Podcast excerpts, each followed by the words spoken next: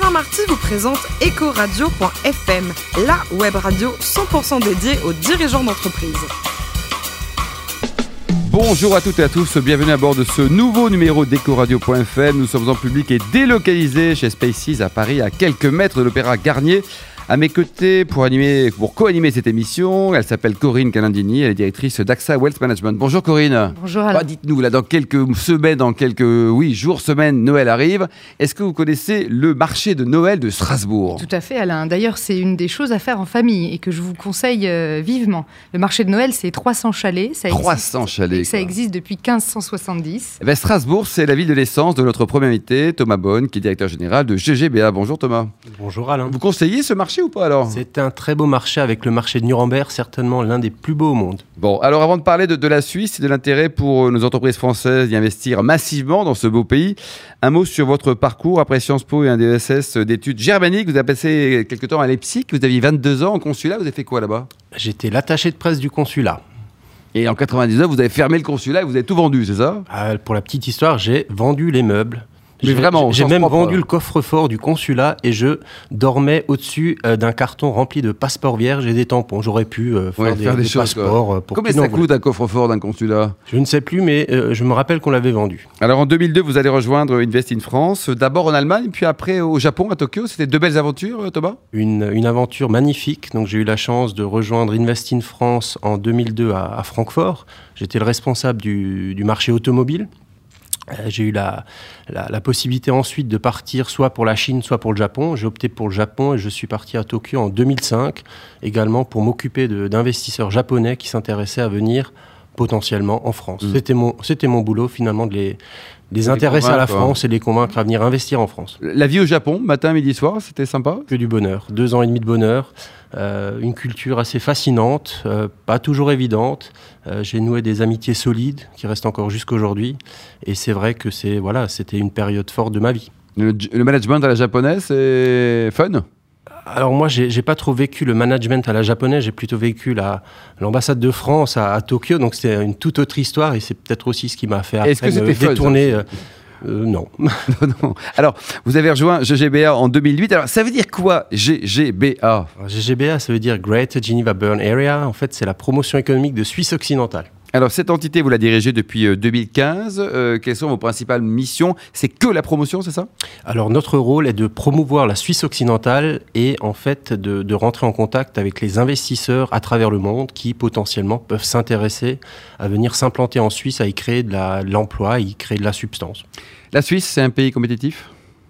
C'est un pays extrêmement compétitif selon les, les différents classements. Il est, il est numéro un et ça correspond en fait à une réalité. C'est vrai que la Suisse est un, un petit pays, un petit pays dynamique, un petit pays innovant.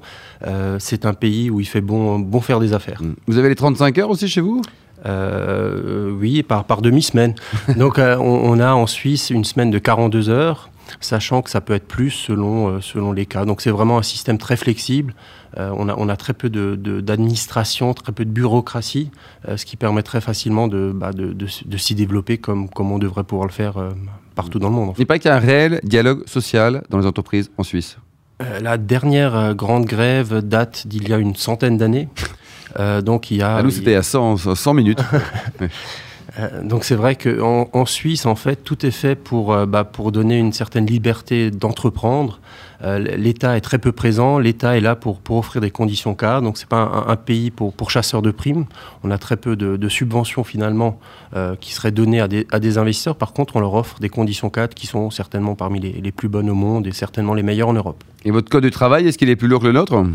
Il fait une trentaine de pages, 32 pages. Je crois qu'en France, on est à 3000 et quelques. Premier lequel Le Swiss Med, c'est toujours une référence, hein, de plus en plus, j'ai l'impression. Alors, on, on a énormément de sociétés qui s'intéressent à venir en Suisse pour produire en Suisse, parce que je le rappelle, la Suisse est un pays industriel. Mm. Donc, on a une industrie forte qui nous a certainement aussi permis de traverser la crise de ces dernières années. On a eu encore récemment un investissement roumain. Donc, vous voyez comme quoi le, le monde change.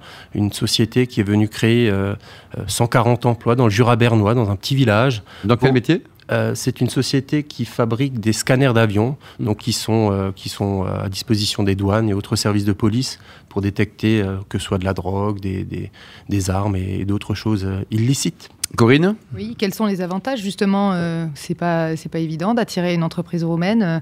Quels sont les avantages euh, entre un- vos concurrents, entre la Suisse et un autre pays vers lequel on, on hésiterait à investir? Alors tout d'abord, les conditions cadres en général sont effectivement euh, très avantageuses. Donc tout, tout est fait pour, pour que l'entrepreneur puisse y, y- y développer ses affaires. Euh, le SwissMed, c'est effectivement un argument fort. C'est euh, selon les, les classements qu'on peut voir vraiment un argument de vente, surtout pour un, un certain type de produits, comme par exemple les produits médicaux, le MedTech, les medical devices, euh, dans les sciences de la vie.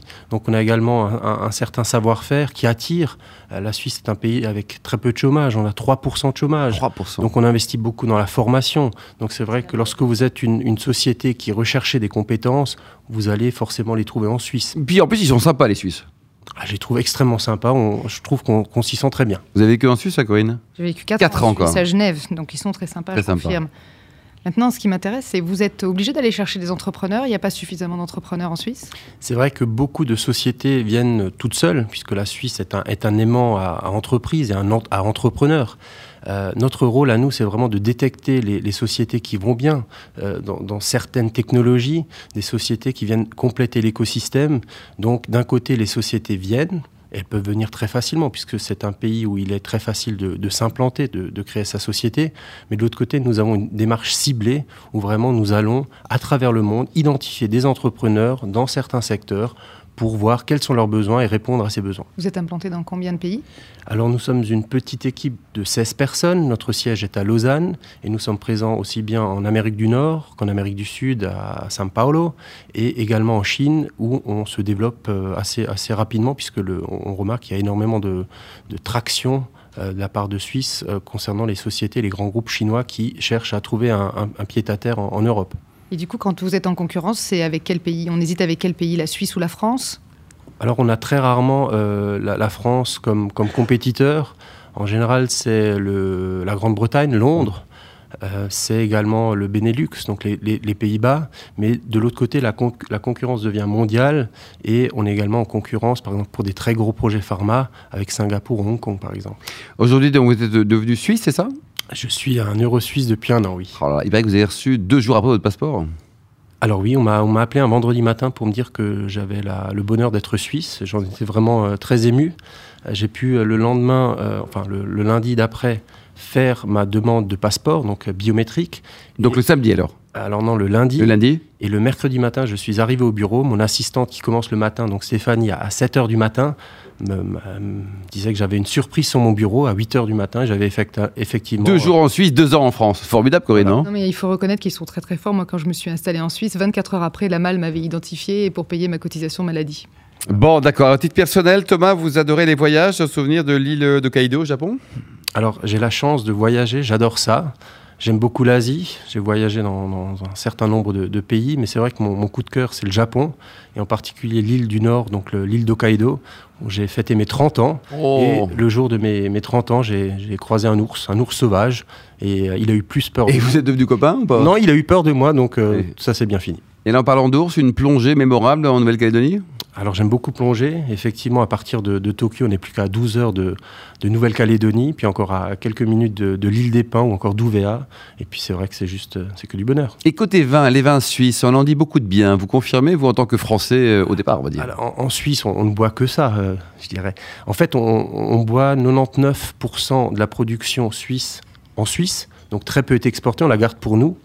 Et, euh, et c'est- une production très peu connue, alors qu'on a de très belles choses. On a les vins du Valais, les vins de Vaudois, les Notamment vins en blanc. Notamment en le blanc. blanc, la, la, Rouge. la petite Armine, la- la- l'Aïda, le païen, enfin le, le désalé de- sur, sur le labo. Enfin, c'est vraiment que c'est- des mains plaisir. Hum. Et vous qui allez souvent en Chine, les vins chinois, ça vous sied? Alors c'est vrai que récemment j'ai été à Shanghai et je dois vous avouer que j'ai été très surpris par la qualité d'un vin que j'ai découvert de la province du Ningxia, donc c'est une province du, du nord de la Chine, juste euh, en dessous de, de la Mongolie intérieure, un vin rouge que, du- que du bonheur également. Euh, je pense qu'il il, il nous rattrape assez, assez rapidement. Et vous préférez pêcher le, le brochet en Alsace ou le marlin à l'île Maurice? Alors j'aime bien les, les week-ends plaisir en Alsace, pêcher le brochet ou le centre, selon, euh, selon qui, est- qui mord. Et puis de temps en temps, oui, aller à l'île Maurice pour attraper un, gros poisson. Bon, il paraît que vous êtes fan d'île flottante. Alors oui, c'est vrai que ma, maman, est, une, ma maman est une excellente cuisinière, je l'adore. Et euh, bah oui, c'est sa, c'est sa spécialité, c'est son, son, dessert pour nous, pour la famille. Vous aimez les sautantes, Corinne, ou pas Délicieux. C'est délicieux, ça. Donc ça, c'est votre maman, elle est quand même, c'est la meilleure cuisinière du monde. Ah, c'est, Largement. J'aime ma maman, oui. Non, non, mais ma maman, la, la choucroute de ma maman, les pot-au-feu de maman. Oh, on l'embrasse pas, tiens. Et alors, euh, côté livre, vous avez lu parce que vous voyagez beaucoup. Vos deux dernier coup de cœur, c'était quoi? Quel est le, bouquin qui vous a plu? C'était Sylvain Tesson sur euh, les chemins noirs, donc l'histoire d'un homme, d'un aventurier bah, qui, qui, est tombé, qui s'est relevé et c'est vrai que c'est un, livre qui, inspire, en tout cas moi il m'a inspiré.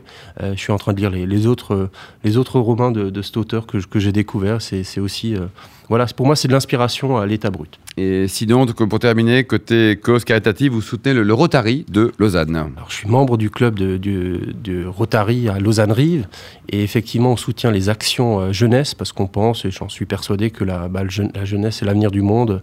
Si la, jeunesse est éduquée, on aura moins de guerre et tout le monde s'en portera mieux. Merci beaucoup Thomas et bon vent pour euh, vos multiples activités, notamment l'investissement français en Suisse. Vous avez un site pour prendre enseignement sur, euh, sur vos activités? Il y a un site internet? ggba-switzerland.ch. Merci également à vous Corinne. Je rappelle que vous êtes la directrice d'AXA Wealth Management France. Fin de ce numéro d'EcoRadio.fm. On se retrouve toujours en public et délocalisé chez Spaces à Paris, juste à côté de l'Opéra Garnier, mardi à 10h pour une nouvelle émission. Ecoradio.fm vous a été présenté par Alain Marty.